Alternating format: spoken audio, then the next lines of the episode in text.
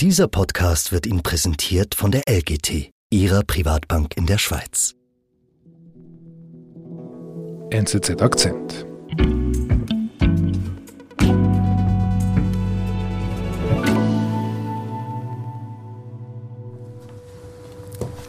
Thank you. Good afternoon. Vor gut einem halben Jahr, im letzten Oktober, lädt der New Yorker Staatsanwalt Greenpeace zu einer Pressekonferenz ein. I announce the historic guilty pleas of two companies. Das Thema, es geht um den französischen Zementhersteller Lafarge, der heute zu Holcim gehört. Lafarge war aber schon vor der Fusion einer der größten Zementhersteller der Welt.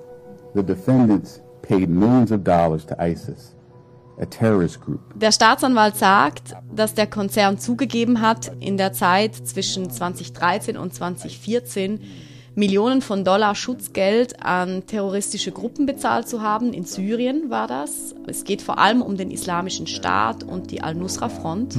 Guilty, Und weil Holcim das zugibt, ist die Firma auch bereit, eine Millionenbuße zu bezahlen, konkret 778 Millionen Dollar. a total financial penalty of $777.78 million. dollars.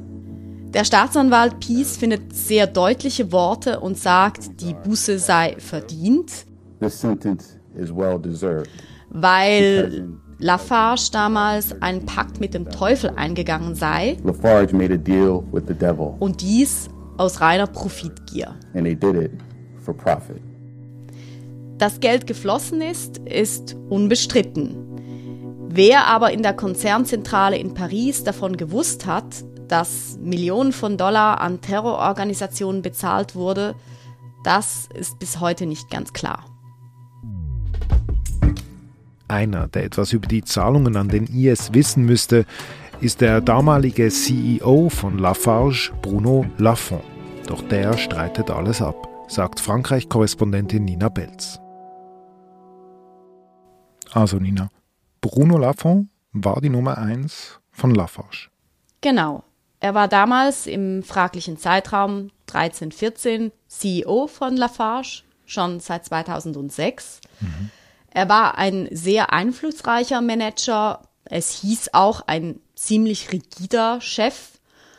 Und er hatte schon auch in Frankreich einen gewissen Ruf, weil Lafarge gehörte zu den Unternehmen, die im französischen Leitindex kotiert waren, also diese CAC 40. Und Lafarge gehörte zum Stolz der französischen Industrie. Und wenn man da Chef ist, dann verkehrt man schon auch mit den Leuten aus der Regierung. Aber die sind nicht nur in Frankreich tätig. Nein, nein. Lafarge ist schon lange ein internationales Unternehmen, hat auf allen Kontinenten quasi Standorte in Afrika, Nordamerika, im Nahen Osten. Insgesamt rund 60 Standorte gab es damals.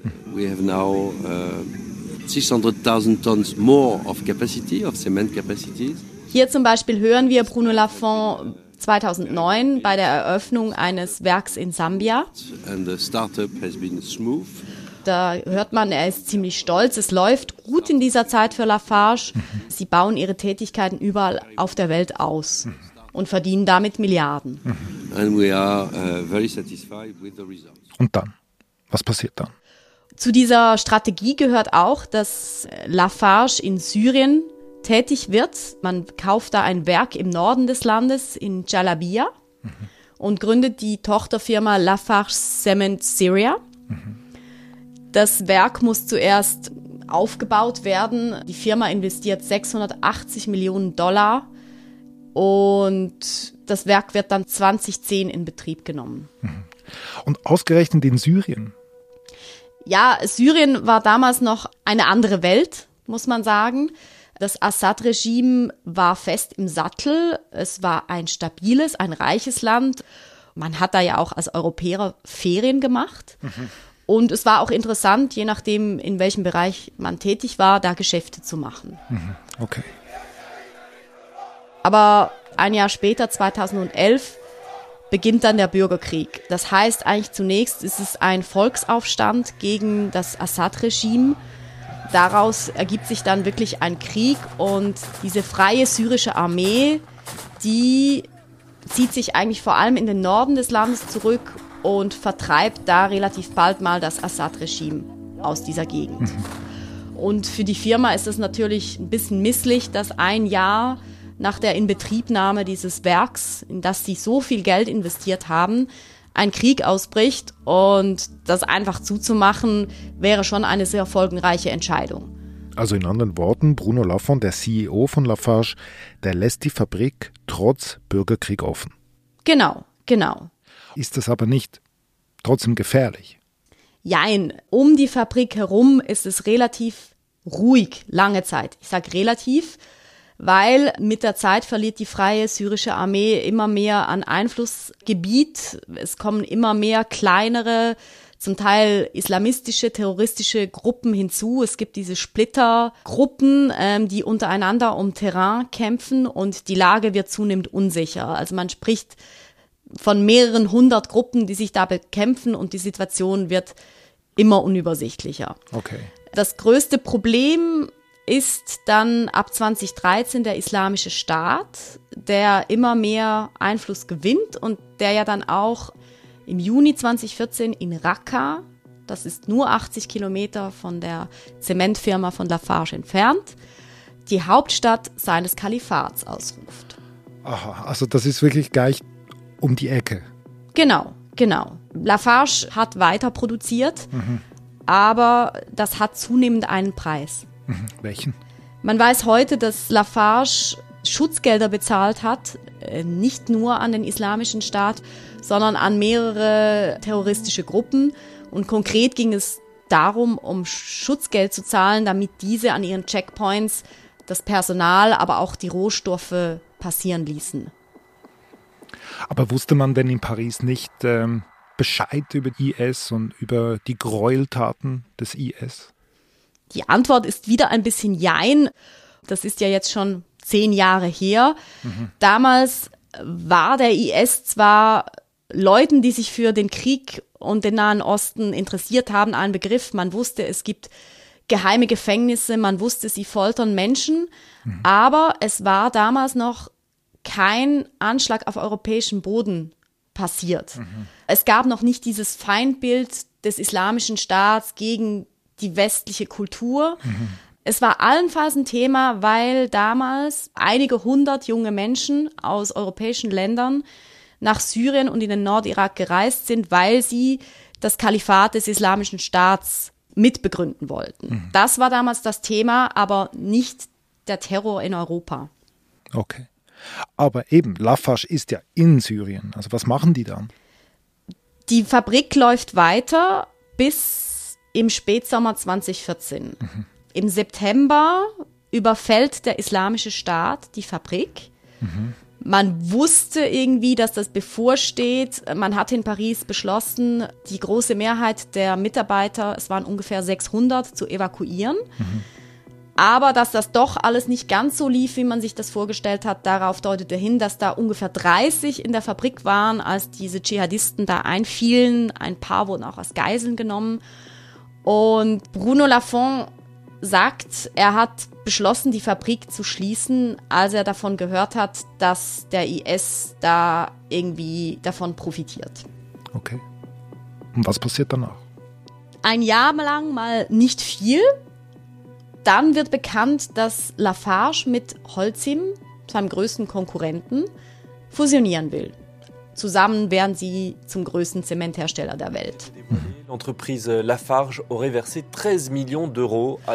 Nochmal ein Jahr später, also nicht ganz, im Sommer 2016, holt die Geschichte oder die Tätigkeit in Syrien Lafarge ein. L'affaire tourne au scandale.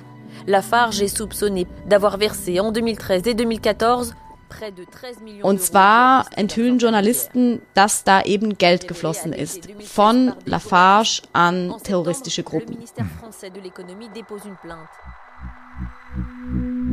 Wir sind gleich zurück. In einem turbulenten Marktumfeld brauchen Anleger einen verlässlichen und vertrauenswürdigen Partner. Die langfristige Ausrichtung von LGT Private Banking gibt Ihnen Stabilität und Sicherheit. Mehr erfahren Sie unter www.lgt.com.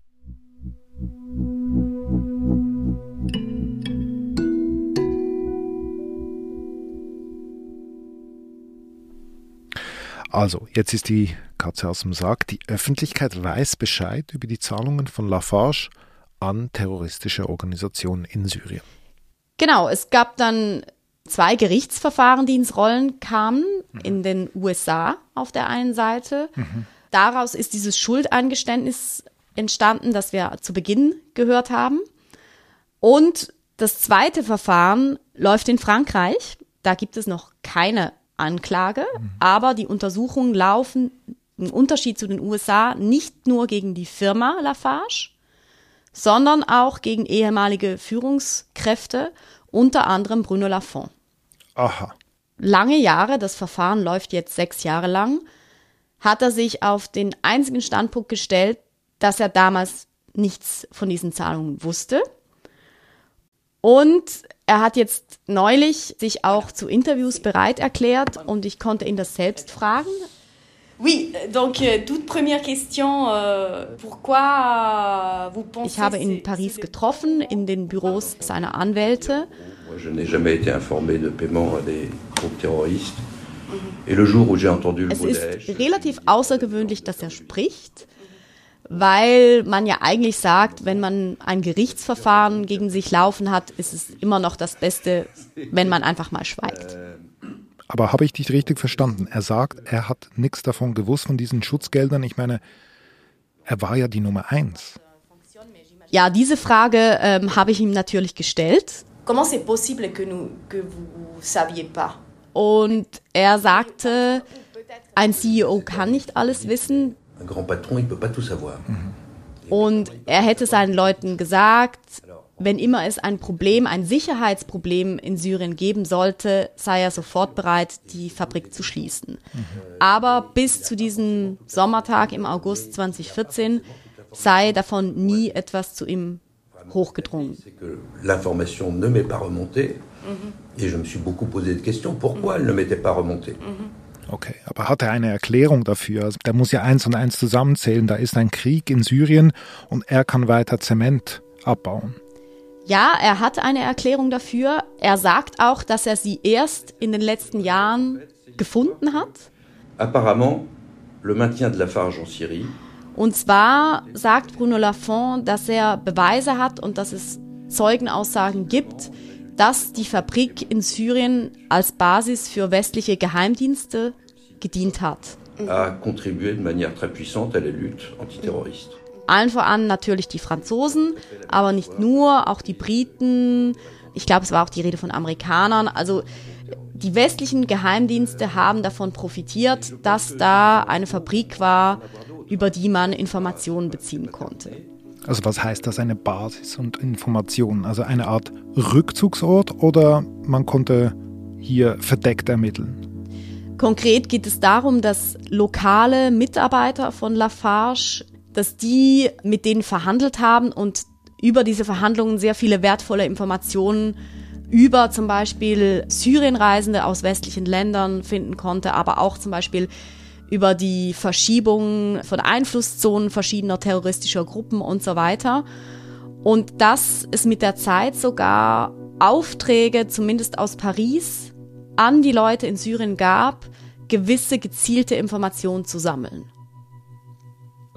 Also, das heißt, einerseits floss Geld an den IS in Syrien und die Nummer eins von Lafarge, Bruno Le Fond, sagt, ich wusste von nichts und gleichzeitig sagt er aber, das wurde quasi zugelassen, unsere Geschäfte, weil ähm, sie unsere Fabrik ja benutzt haben als Basis für geheimdienstliche Arbeiten.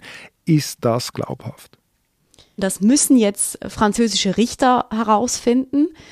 Man muss dazu sagen, dass gerade in den letzten Wochen in Frankreich mehrere Medienberichte wieder veröffentlicht wurden, auch eigene Recherchen von Journalisten, die lange schon auf diesem Thema drauf sind. Die haben Zeugen aufgetan, zum Teil aus den Reihen der Geheimdienste, zum Teil aber auch ehemalige Mitarbeiter von Lafarge äh, besucht und die natürlich eher La Lafonds These bestätigen, ah. dass es tatsächlich ein übergeordnetes staatliches Interesse gab, dass Lafarge diese Fabrik nicht schließt. Mhm.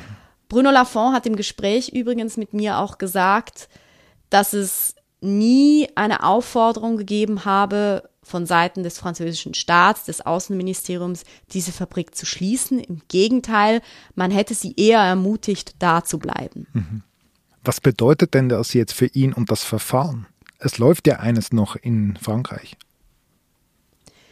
Er arbeitet vor allem darauf hin, dass diese Zeugen, die eben das belegen und, und mitbekommen haben, dass die angehört werden. Zum Teil wurden die noch nicht angehört, zum Teil wurden die angehört, bevor diese These wirklich an die Öffentlichkeit gelangte. Mhm. Er hat auch beim Außenministerium und im Verteidigungsministerium verlangt, dass ähm, vertrauliche Dokumente deklassifiziert werden, damit die in diese Untersuchungen einfließen können. Bisher wurde das abgelehnt.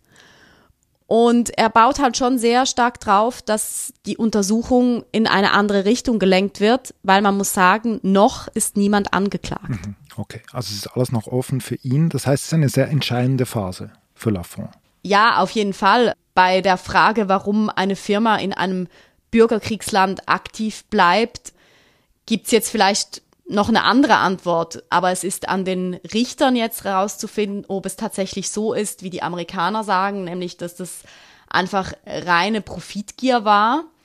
Oder aber, wie sich jetzt zumindest im Moment zeigt, dass da auch Sicherheitsinteressen von westlichen Staaten eine Rolle gespielt haben, die ähm, darin eine Möglichkeit sahen, möglichst nah an diesen doch sehr unübersichtlichen Entwicklungen in Nordsyrien dran zu bleiben.